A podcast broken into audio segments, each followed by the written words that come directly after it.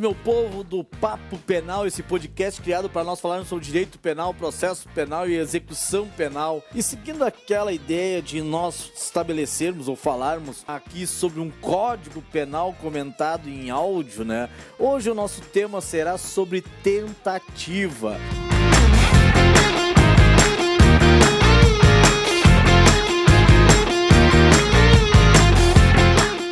E nos termos do artigo 14, o segundo Código Penal, tentativa se caracteriza pelo início da execução de um crime que não alcança a consumação por circunstâncias alheias à vontade do agente. E a natureza jurídica da tentativa, como não há via de regra, um tipo penal específico descrevendo a conduta do agente na sua modalidade tentada. Por exemplo, não há nenhum tipo penal que descreva a conduta tentar matar, por exemplo, para caracterizar a tentativa de homicídio, na verdade, a tentativa, a natureza jurídica, ela, ela, se trata de uma norma de extensão entre a conduta do agente e o tipo penal incriminador, onde será ampliado o alcance da norma que descreve o modelo legal da conduta proibida. Por que isso? Porque a tentativa ela constitui uma ampliação temporal da figura típica. É um caso de adequação típica de subordinação imediata. Isso porque o artigo 14, inciso 2 do Código Penal, ele vai estabelecer a ponte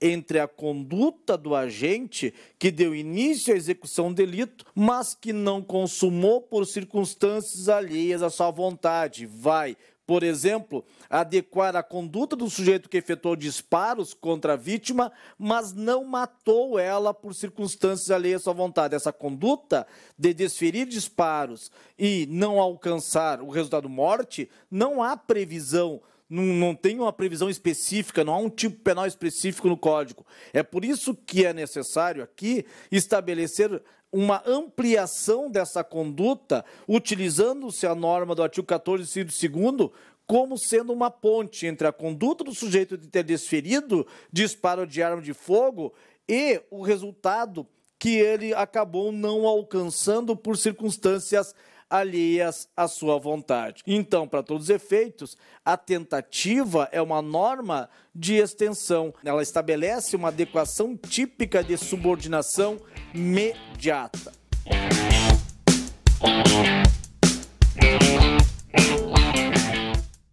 São três os elementos da tentativa: o dolo da consumação, o início da execução do crime e a não consumação por circunstâncias alheias à vontade do agente. Como assim elemento subjetivo? O elemento subjetivo do crime tentado é o mesmo do crime consumado. Ou seja, o dolo do agente que não alcançou o resultado por circunstâncias alheias à sua vontade é o mesmo do crime consumado. O dolo do sujeito que quer praticar, que acaba praticando uma tentativa de homicídio, é o mesmo de ele buscar matar uma pessoa.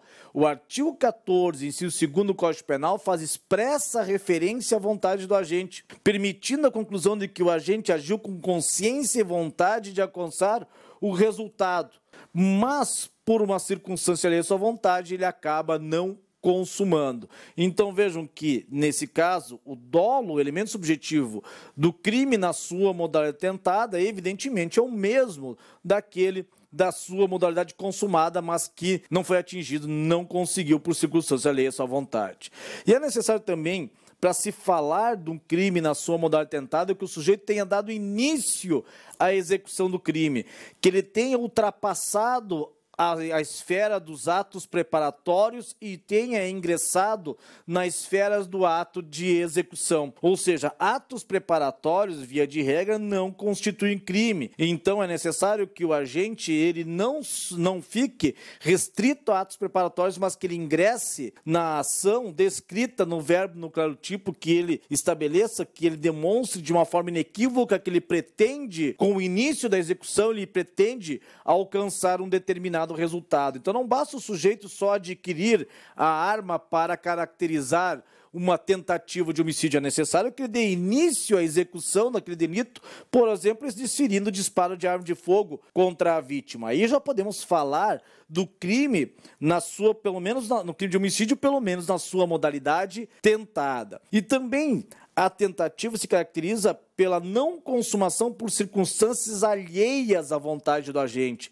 O agente ele quer o resultado, mas ele não consegue por algo que é contra a sua vontade. Não confundam desistência voluntária com arrependimento eficaz, em que o sujeito ele dá início à execução do delito, mas não consuma por vontade própria. Na tentativa, o sujeito dá início à execução do delito, mas por uma razão, por uma circunstância alheias à sua vontade, ele não consegue alcançar o resultado desejado, ele não consegue alcançar a consumação.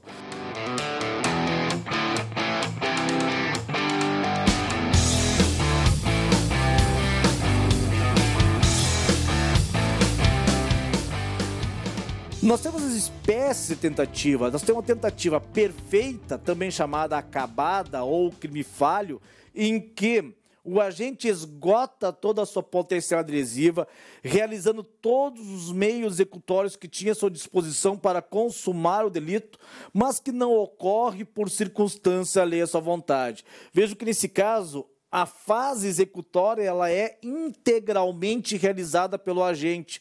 Ele pratica todos os atos que estão à sua disposição para alcançar o resultado, mas ele não consegue por circunstâncias alheias à sua vontade. Então vamos imaginar que o, que, que o agente, com o propósito de matar uma pessoa, valendo-se de um revólver municiado com cinco cartuchos intactos, efetua cinco disparos de arma de fogo atingindo a vítima. A vítima ela é socorrida e após a intervenção cirúrgica exitosa acaba sobrevivendo. Vejo que nesse caso trata-se de tentativa perfeita, uma vez que embora tenha exaurido toda a sua potencialidade lesiva, o agente não alcançou a produção do resultado por circunstâncias alheias à sua vontade. Não confundir tentativa perfeita com tentativa imperfeita, inacabada ou tentativa propriamente dita. A tentativa imperfeita, inacabada ou propriamente dita ocorre quando a gente não esgota a sua potencial adesiva,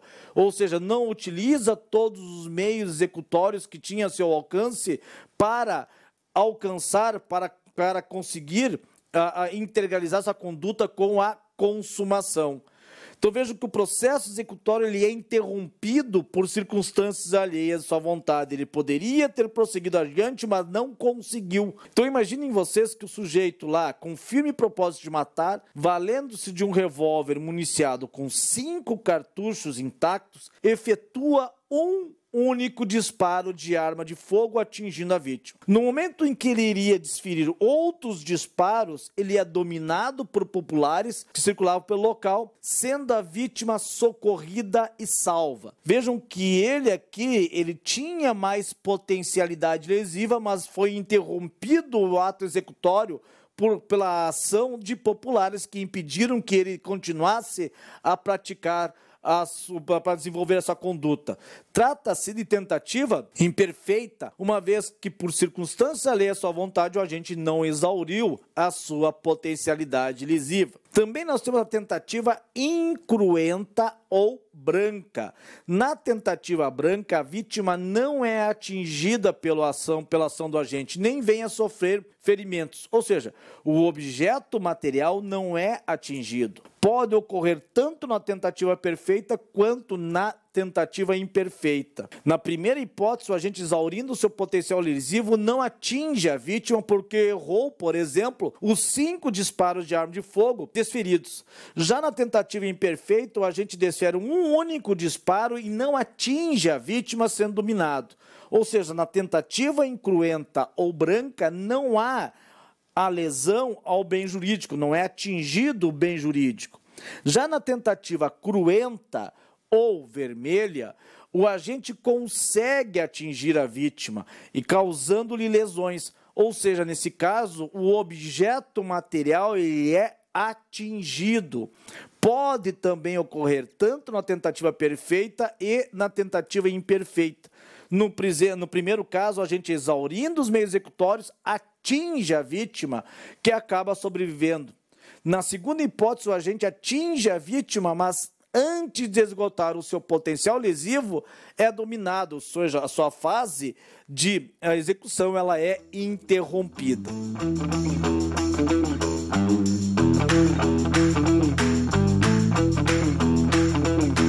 Com relação à punibilidade da tentativa, há algumas teorias que tentam explicar. Temos como dá para destacar a teoria subjetiva, voluntarística ou monista.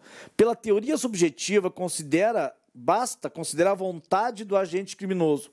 A punição do sujeito se justifica pela sua intenção criminosa, revelada pelo meio dos seus atos executórios. Por isso, segundo essa teoria, a pena da tentativa deve ser, deve ser a mesma do crime consumado. Essa teoria, aqui, nesse sentido, para essa teoria, quem pratica uma tentativa branca sem a produção de lesões, deve ter a mesma sanção do homicídio consumado. Evidentemente que essa teoria subjetiva ela não é aplicada pelo Código Penal.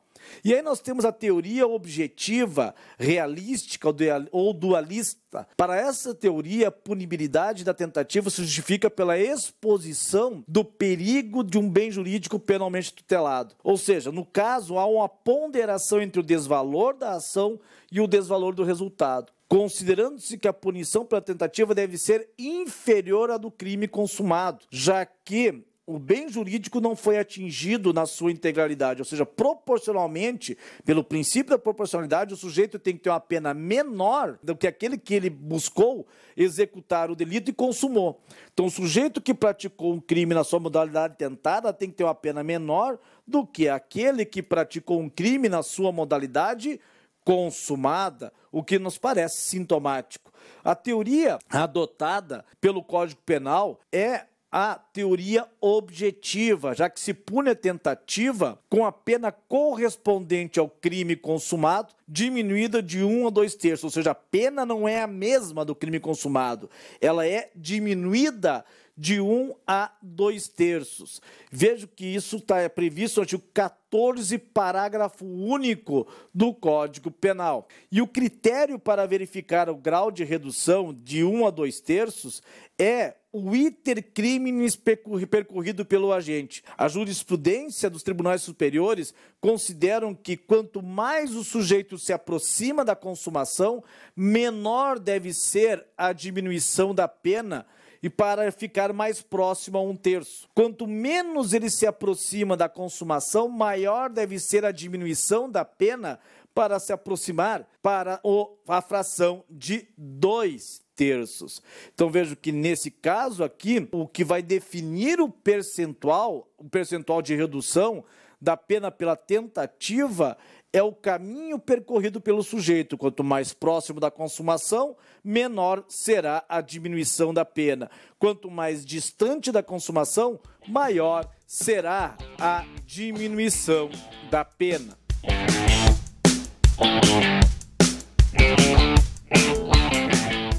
algumas uh, infrações que são incompatíveis com a tentativa, como, por exemplo, crimes culposos. No crime culposo, a gente não deseja e nem assume o risco na produção do resultado. Vejo que no crime culposo o resultado ele é involuntário. Como na tentativa a gente deseja a produção do resultado, mas não consegue, não há como compatibilizar crime culposo na modalidade tentada. Em outras palavras, no crime culposo há resultado sem intenção de provocá-lo. Na tentativa, a gente quer o resultado, mas não consegue. Logo, verifica-se a absoluta incompatibilidade entre crime culposo e a tentativa. Também não admite tentativa, é incompatível com a tentativa, os crimes pré-ter dolosa. Ah, só deixa eu pegar fazer uma referência aqui. Há uma exceção em relação à possibilidade de tentativa em crime culposo, quando há naquela hipótese da culpa imprópria. Na culpa imprópria, também denominada culpa por extensão, assimilação ou equiparação, o resultado ele é previsto e desejado pelo agente, mas somente porque desenvolve conduta incorrendo em um erro inexcusável ou vencível quanto à ilicitude do fato no contexto de discriminante putativo. Então, por exemplo, imaginemos a conduta de um morador que, cansado de ser vítima de furto, se coloca de prontidão quando avista um vulto se aproximando do quintal da sua residência. Supondo ser um ladrão, apanha uma arma de fogo e, sem adotar maior cautela e prudência, efetua disparos em direção ao vulto, atingindo a pessoa avisada, que acabou sobrevivendo. Depois verifica-se, no entanto, que, no entanto, que não se tratava de um ladrão, mas do guarda noturno que fazia ronda no local. Vejam que se trata de tentativa, trata-se de legítima defesa putativa cuja consequência, no caso, seria a responsabilização do agente por crime culposo, já que se trata de um erro evitável, nos termos do artigo 20, parágrafo 1 do Código Penal. Só que, como a vítima alvejada acabou sobrevivendo, o sujeito, nesse caso, por exceção, na culpa imprópria, segundo a boa parte da doutrina, por exceção, responderá pelo crime de tentativa de homicídio culposo. Ele teve a intenção de matar o suposto ladrão. Só que ele, ele, por um erro, considerou se tratar um ladrão quando na verdade era o guarda noturno. A conduta dele foi dolosa, mas o Código Penal estabelece como consequência sanção na sua modalidade culposa. Como não houve consumação, aqui a doutrina considera que, seria trata, que se trataria de tentativa de homicídio culposo por exceção rigorosa exceção. Nos crimes preterdolosos, pela mesma razão, não admite a tentativa. A, nos crimes pré-dolosos, a conduta ela é desenvolvida de forma dolosa, mas o resultado agravador, aquele resultado mais grave, ele é involuntário. Ou seja, o sujeito desenvolveu uma conduta dolosa, mas o resultado que ele acabou produzindo é mais grave do que ele desejava. É a conduta do sujeito, por exemplo, que desfere um, desfere um soco na vítima com a intenção de lesioná-la. Só que a vítima acaba escorregando, batendo a cabeça na, no chão e acaba morrendo. Veja que o resultado agravador é involuntário, o resultado morte não é desejado. Logo, nesse caso aqui, não seria responsabilizado por crime, evidentemente a sua modalidade tentada, seria crime de lesão corporal seguida de morte, artigo 129, parágrafo 3 Se eventualmente não tivesse ocorrido o resultado morte, a, a vítima tivesse batido a cabeça na, na, cabeça no chão, mas acabou sobrevivendo, não vai responder por tentativa de lesão corporal seguida de morte, mas pelo crime de lesão corporal grave, conforme for a situação ou gravíssima, conforme for o resultado provocado.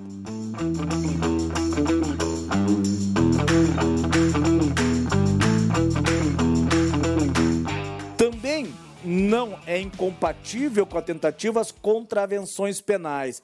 Por expressa previsão legal, lá no artigo 4 do Decreto-Lei 3688 de 41, que é a Lei de Contravenções Penais, não é punível a tentativa na contravenção penal, por expressa previsão legal. Também não cabe tentativa nos crimes omissivos próprios, porque não é possível fracionar a conduta omissiva do agente. Ou o agente se omite, deixando de observar o dever de agir determinado pela norma, e o crime se consuma, ou ele vai adotar uma postura ativa e não haverá crime. Vamos considerar como exemplo o crime de omissão de socorro previsto no artigo 135 do Código Penal. Se ao se deparar com pessoa gravemente ferida por conta de um acidente, o agente deixar de prestar assistência, o crime está consumado. Se o agente agir para socorrer a vítima, não há crime. Vejam que no caso não há como fracionar a conduta omissiva com início da execução e não consumação por circunstâncias à sua vontade. O crime omissivo próprio estará consumado com a simples omissão do agente. É bom destacar isso que é muito importante para concursos públicos, também para a prova da OAB. É bom destacar que os crimes omissivos impróprios, ou aqueles também chamados de comissivos por omissão, que produzem o resultado naturalístico, admitem a tentativa. Então vamos tomar como exemplo a mãe desalmada desejando matar o filho recém-nascido, deixa de amamentar o bebê E uma vizinha percebe o estado de desnutrição do bebê e o leva até o hospital. O bebê acaba sobrevivendo. A mãe vai responder por tentativa de homicídio qualificado conforme o caso. Vejam que ela deu início à, conduta, conduta de matar por uma conduta omissiva, mas não acabou não consumando por circunstâncias alheias à vontade. Também não cabe tentativa nos crimes unissubsistentes, que são aqueles que se fazem como um único ato, não sendo possível facionar o caminho do crime, o iter crimes. Vejam que nos crimes unissubsistentes ou de ato único, eles não admitem tentativa diante da impossibilidade de fracionar os atos de execução. Não é possível dar início à execução do delito e não atingir a consumação por circunstâncias da sua vontade. Podemos tomar como exemplo o crime de injúria verbal, lá do artigo 140 do Código Penal, que vai se consumar com a ofensa à dignidade e decoro da vítima. Basta o agente proferir expressão ofensiva à honra da vítima, ainda que ela não se sinta ofendida e o crime estará consumado. Vamos considerar que o sujeito tenha chamado a vítima de corno, por exemplo. No que chamou a vítima de corno, já está consumado o delito, não tem como fracionar esta conduta, certo? Também não admite tentativa, via de regra, segundo a maioria da doutrina, os crimes habituais, que são aqueles que, para sua consumação, exigem que o agente pratique de forma reiterada e habitual a conduta descrita no verbo no caso do tipo. Os atos praticados isoladamente considerados são, um, são fatos atípicos. É preciso que o sujeito ele pratique a conduta de modo habitual, de forma reiterada, para caracterizar o crime. Beleza? Como exemplo, o crime de manutenção em casa de prostituição, artigo 229, curandeirismo. Não basta só um ato, uma conduta, tem que ter uma reiteração dessa conduta de forma habitual para caracterizar o crime. Uma única só conduta não caracteriza o crime, nem na sua modalidade, nem sua modalidade tentada. E para finalizar, os crimes de atentado ou de empreendimento também não admitem tentativa, porque a mera prática da tentativa já é punida com as penas do crime consumado. São exceções, na verdade, né? E vejam que não há que se falar em tentativa, já que o crime inacabado prevê excepcionalmente a mesma pena do delito na sua modalidade consumada. Ou seja, ainda que ele não tenha atingido a consumação, a pena é a mesma se tivesse consumado delito. E o crime mais típico, o exemplo mais clássico, é o do artigo 352 do Código Penal, que é o crime de evasão mediante violência contra a pessoa. O tipo penal prevê a mesma pena para o preso que se evadir ou tentar se evadir usando a violência contra a pessoa. Então, se ele se evadiu, a pena é a mesma daquele que tentou se evadir por expressa previsão no artigo 352 do Código Penal.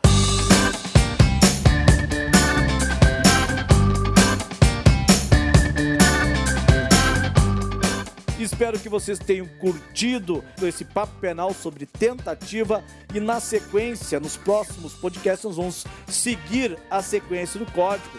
Lá para o artigo 15, o artigo 16, o artigo 17 e assim por diante. Então, me acompanhem nas nossas redes sociais, arroba Profinidal, acompanhe nosso canal do YouTube, Professor Nidal, foi um prazerzaço ter estado com vocês hoje. Um beijo carinhoso, respeitoso para as meninas e um abraço, Mr. Bem, bem de longe para os meninos. Beijo, tchau.